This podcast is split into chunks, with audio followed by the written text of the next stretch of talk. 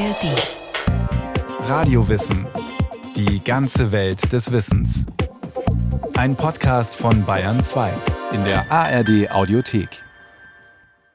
In einem finsteren Kerker sitzen und das Elend längst verstorbener Gefangener am eigenen Leib erfahren oder den Totenschädel von Beethoven berühren. Solche Erlebnisse haben den Komponisten Anton Bruckner fasziniert und inspiriert.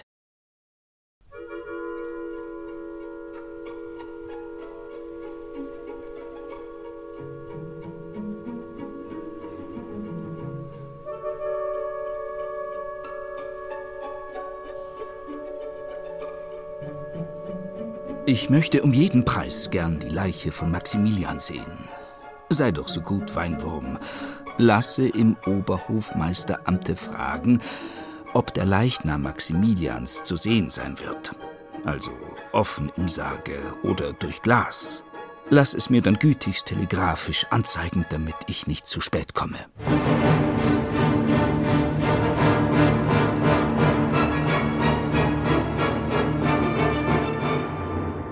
1867 wird Kaiser Maximilian von Mexiko hingerichtet. Als seine Leiche nach Wien in die Kapuzinergruft überführt wird, will Anton Bruckner unbedingt dabei sein.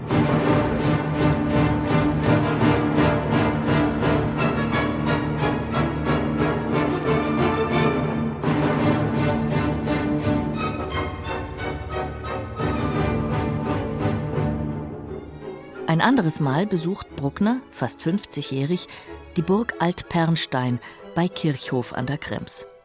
Hier fesseln besonders Folterkammer und Verlies seine Aufmerksamkeit. Sein Besuch gipfelt darin, dass sich der Komponist in einem der Verliese einsperren lässt, in totaler Dunkelheit.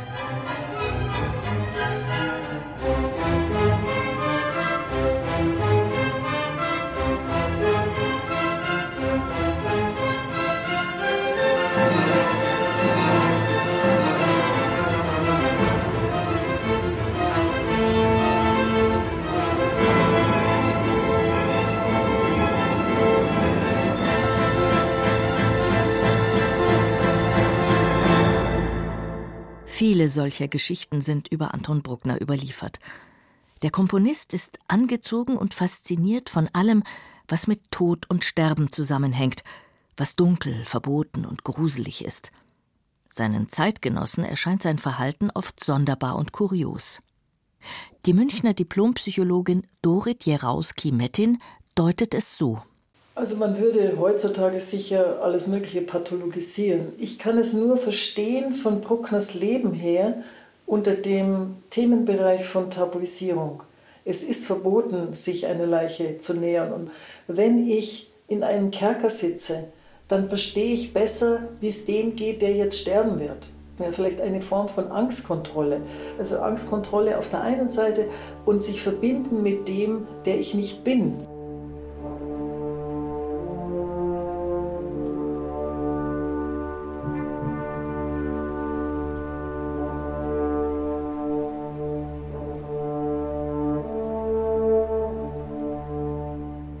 Schon früh wird Anton Bruckner mit der menschlichen Endlichkeit konfrontiert. Als Messdiener begleitet er den Pfarrer, wenn dieser die Sterbesakramente erteilt. Auch als Antons Vater 1837 an Lungentuberkulose stirbt. Da ist der Sohn erst 13 Jahre alt. Als der Pfarrer nun aber seinem Vater die heilige Kommunion und die letzte Ölung reichte, brach der Kleine in übermächtigem Schmerz ohnmächtig zusammen. Noch am selben Tag bittet die Mutter den Prälaten des nahegelegenen Chorherrenstift St. Florian, Anton als Sängerknaben aufzunehmen. Alles, was Bruckners Leben von nun an prägt, verknüpft sich an diesem Tag. Der Tod, die Transzendenz und die Musik.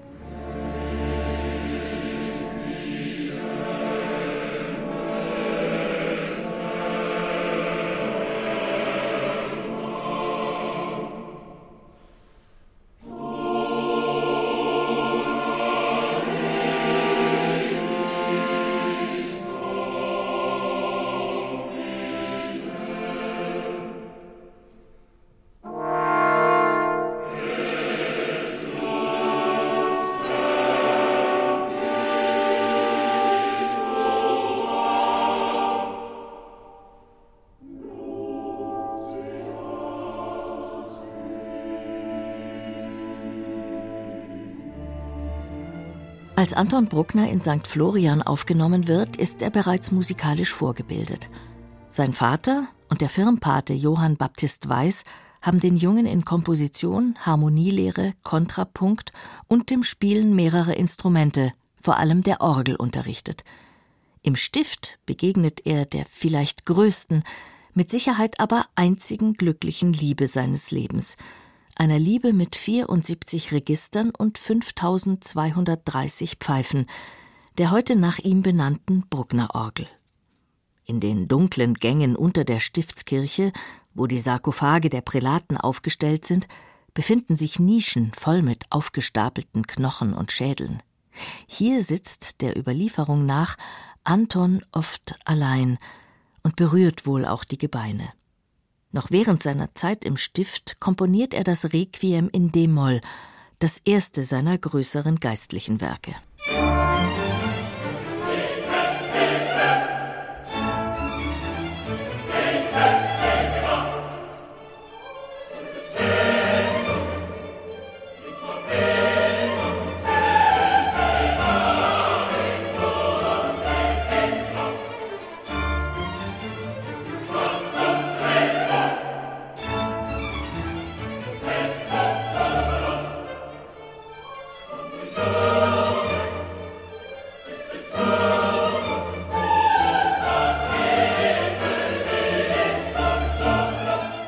Als Komponist geistlicher Werke, als Organist und als begnadeter Improvisateur an der Orgel feiert Bruckner schon früh Erfolge. Doch der Erfolg als Symphoniker lässt auf sich warten. Sechs Sinfonien lang. Bruckner leidet an Minderwertigkeitsgefühlen und Einsamkeit. Er erlebt Phasen tiefer Verzweiflung. Trost findet er in der Religion. Er betet, manchmal viele Male am Tag, und oftmals vor dem Totenbild seiner Mutter, das in seiner Wohnung an der Wand hängt, vor zufälligen Besuchern verborgen hinter einem grünen Vorhang. Als die Mutter 1860 stirbt, lässt er direkt nach ihrem Ableben einen Fotografen ins Haus kommen, um die aufgebahrte Tote zu verewigen.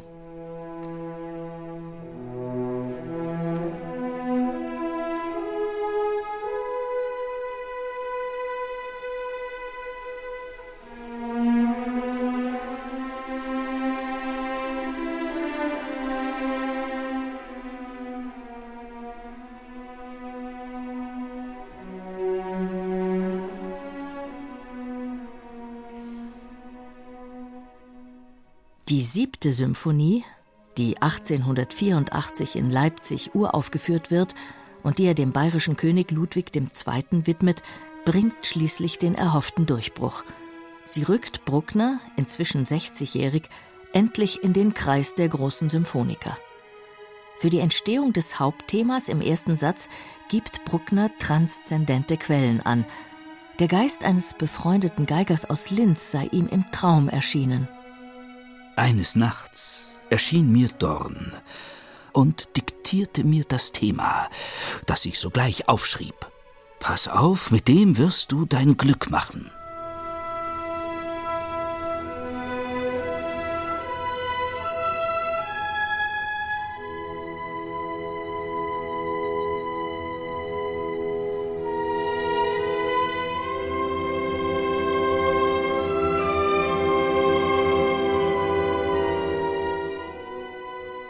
Wieder berichten Künstler über Inspirationen und Ideen, die nicht ihrem eigenen Gedankenkosmos entsprungen zu sein scheinen.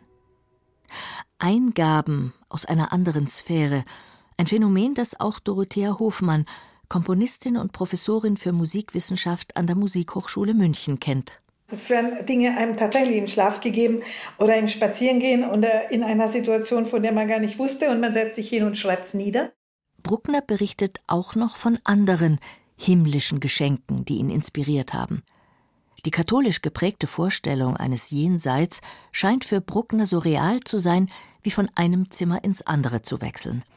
Und immer ist Musik die Verbindungstür zwischen beiden Welten.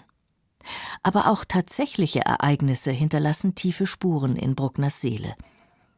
Am 8. Dezember 1881 wird im Wiener Ringtheater Jacques Offenbachs Oper Hoffmanns Erzählungen gegeben. Anton Bruckner, der zu dieser Zeit im angrenzenden Gebäude wohnt, plant die Vorstellung zu besuchen, fühlt sich aber an jenem Abend nicht wohl und bleibt zu Hause. Kurz darauf schlagen Flammen aus dem Theater. Gaslampen haben einen Brand ausgelöst, der bald darauf den gesamten Bau erfasst. Es dauert lange, bis die Feuerwehr eintrifft.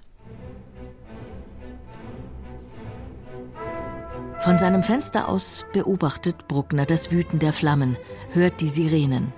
Und er hat Angst. Angst vor der Naturgewalt und Angst davor, dass seine eigene Wohnung mit all den Partituren, den Skizzen und Korrekturen ebenfalls ein Opfer der Flammen werden könnte. Beinahe 400 Menschen kommen bei dem Brand des Wiener Ringtheaters ums Leben. Bruckner trauert um sie. Aber nicht nur das. Gleich am nächsten Tag so schreibt der österreichische Volkskundler Hans Komenda, habe der Komponist angeblich den Leichenhof des Polizeigebäudes aufgesucht, um die verbrannten Opfer zu besichtigen. Bis heute hält sich die Theorie, das Bild der züngelnden Flammen und die Feuerwehrsirenen hätten motivisch Eingang gefunden in das Scherzo aus Bruckners siebter Sinfonie.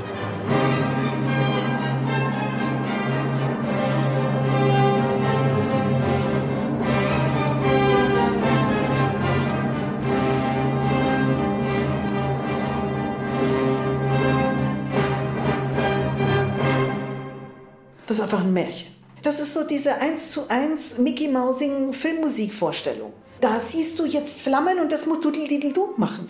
Nee, das macht's nicht. Ja, also Mickey Mousing ist klar, ne? Also da fällt jetzt ein Pinguin um und da macht wupp, die, macht die Musik auch wupp.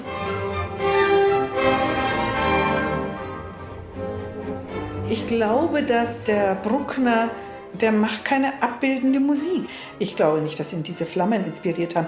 Ich glaube ehrlich, das war eine Paniksituation, in der er da war, weil er hat ja ums Eck gewohnt. Also das ist nichts, was dich in positiver Weise inspiriert. Und zwar gar nicht. Und komponieren ist nie was Negatives. Es ist immer was Positives, weil ich schaffe etwas Neues. Und ich glaube nicht, dass eine Katastrophe einen ernsthaft zu einem Kunstwerk inspiriert in dieser Weise.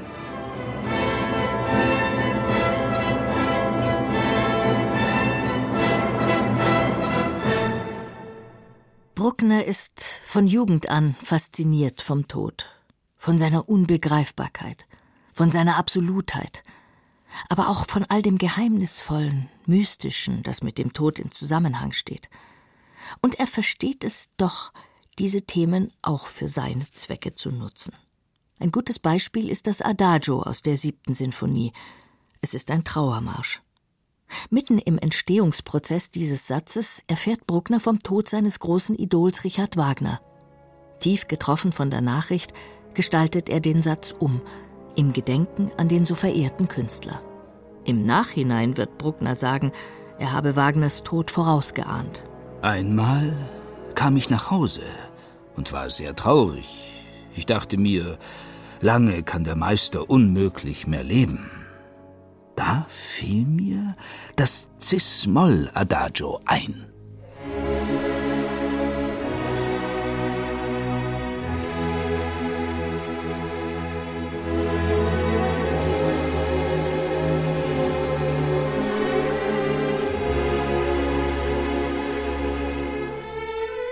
Scheinbar passt alles perfekt zusammen. Der hochsensible Künstler, der den Tod vorausahnt und ein Adagio als klingendes Grabmal entwirft. Bruckner weiß durchaus, dass solche Legenden dafür sorgen, dass man über ein Werk spricht und dass es sich in der Konsequenz verkauft. Auch in seiner achten Symphonie arbeitet Anton Bruckner mit einer Geschichte zum Werk. Und wieder ist der Tod sein Thema.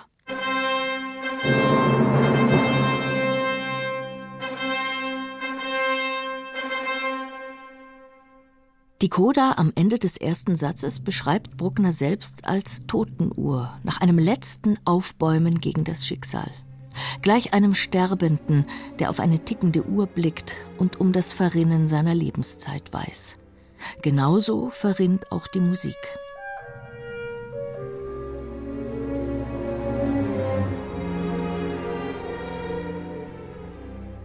Die Musikwissenschaftlerin Dorothea Hofmann deutet Bruckners Ausspruch von der toten Uhr mit einiger Distanz. Aus meiner Sicht ist es etwas, was er danach hinein assoziiert, aber nicht davor. Also das heißt, du komponierst und es entwickelt sich und das hat ja eine eigene Dynamik und du denkst ja nicht in Worten beim Komponieren, sondern ja, also man denkt ja in anderen Kategorien. Und es ist durchaus möglich, dass er im Nachhinein dann so ein Bild findet, was für ihn dann auch irgendwo stimmt, aber es ist nicht der Auslöser. Acht Jahre vor Bruckners Tod, er lebt längst in Wien, ereignet sich auf dem Währinger Friedhof ein Vorfall, der Eingang in viele Bruckner-Biografien gefunden hat. Im Herbst des Jahres 1888 werden die sterblichen Überreste von Franz Schubert 60 Jahre nach dessen Tod exhumiert. Karl Tolt, Professor für Anatomie an der Universität Wien, ist dafür verantwortlich. Besonders der Schädel des Komponisten wird fotografiert und vermessen, um im Zuge der Kraniologie, also der damaligen Schädellehre, Rückschlüsse auf Schuberts intellektuelle Fähigkeiten, Charaktereigenschaften oder Begabungen ziehen zu können. Gleich im Anschluss sollen Schuberts sterbliche Überreste zur diesmal wirklich letzten Ruhestätte auf den Wiener Zentralfriedhof überführt werden. Anton Bruckner ist dabei, als der Sarg aus der Erde gehoben wird.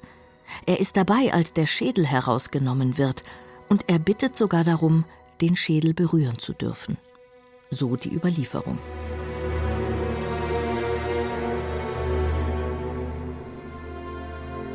Drei Jahre später ist Bruckner wieder auf dem Währinger Friedhof. Diesmal, um der Exhumierung Beethovens beizuwohnen. An dessen Knochen und Schädel sollen wissenschaftliche Untersuchungen vorgenommen werden. Und auch diesmal soll er den Kopf des Meisters tief berührt in die Hand genommen und geflüstert haben. Geld, lieber Beethoven, du erlaubst schon, dass ich dich anrühre. Wie viele Tote hat Bruckner zu diesem Zeitpunkt schon voller Andacht berührt? Es erscheint wie eine logische Fortsetzung, dass er nun an den Gräbern der größten Symphoniker kniet, die die damalige Musikwelt hervorgebracht hat. Die Psychologin Dorit Jarowski-Mettin erklärt das so. Also, dass Bruckner eine Tendenz hatte, Schädel zu berühren, das würde ich so sehen, dass da so etwas im Zusammenhang mit dem Tabuthema stattfindet dass ein Tabu ja beinhaltet, man darf niemanden berühren oder keine Gegenstände aus dem Machtbereich dessen, über dem das Tabu liegt. Man darf nicht berühren. Und indem er berührt, bricht er auch ein Tabu. Und es ist damit verbunden, dass magisch denkt, dass durch das Brechen des Tabus das, was hinter dem Tabu steckt, auf ihn übergeht. Also die Genialität eines Beethovens, die Genialität eines Schuberts, dass er sich damit verbinden kann. Ludwig van Beethoven, der Titan unter den Komponisten, dessen neunte Symphonie mit dem berauschenden Chorfinale Komponistenkollegen und Nachfolger in eine Art universelle Schaffenskrise stürzt. Beethoven, der alle bisher gültigen Grenzen des Gattungsbegriffs Symphonie sprengt, kompositorisch, im Ausmaß und im ideologischen Gehalt.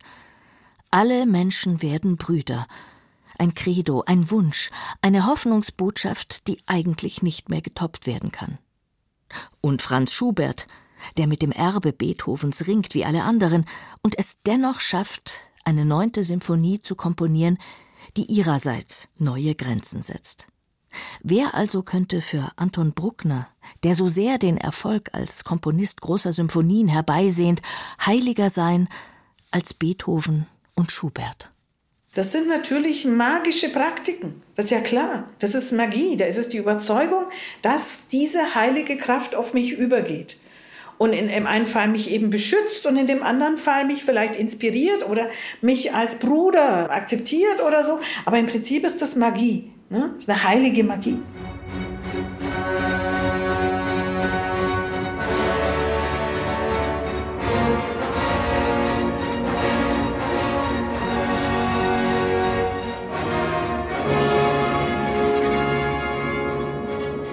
Und die Magie funktioniert.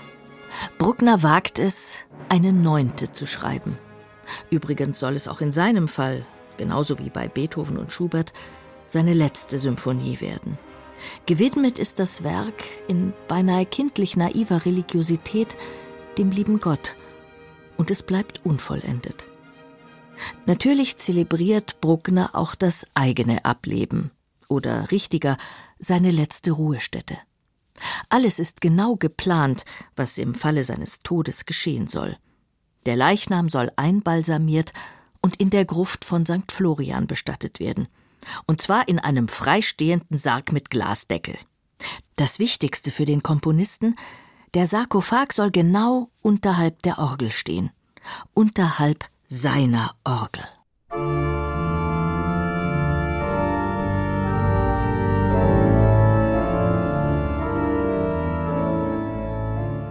Bruckner wollte ja so begraben sein, dass er vom Grab aus die Orgel hört. Und das klappt. Es ist eine sehr gute Stelle, um Orgel zu hören. Das wusste er natürlich irgendwie.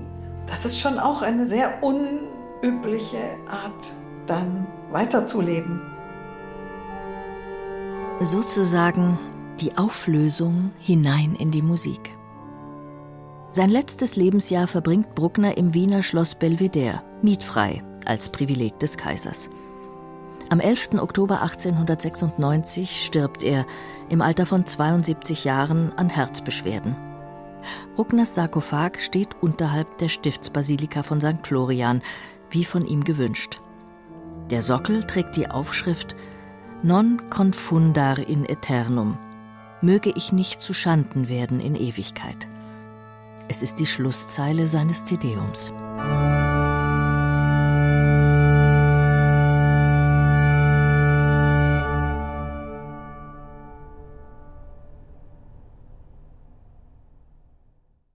Katharina Neuschäfer über Anton Bruckner, dessen Musik sie schon immer sehr mochte und seit der Recherche für diese Radiowissen-Folge noch viel mehr. Kennen Sie eigentlich das Symphonieorchester des Bayerischen Rundfunks, kurz BRSO? In diesem Spitzenorchester treffen rund 100 Musikerinnen und Musiker aufeinander und erarbeiten gemeinsam Woche für Woche ein Konzertprogramm nach dem anderen.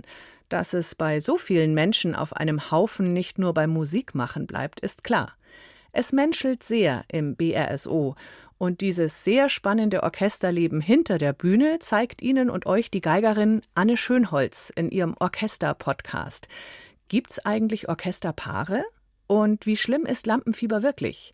Der Orchester-Podcast des BRSO Schönholz. Jeden Dienstag in der ARD Audiothek.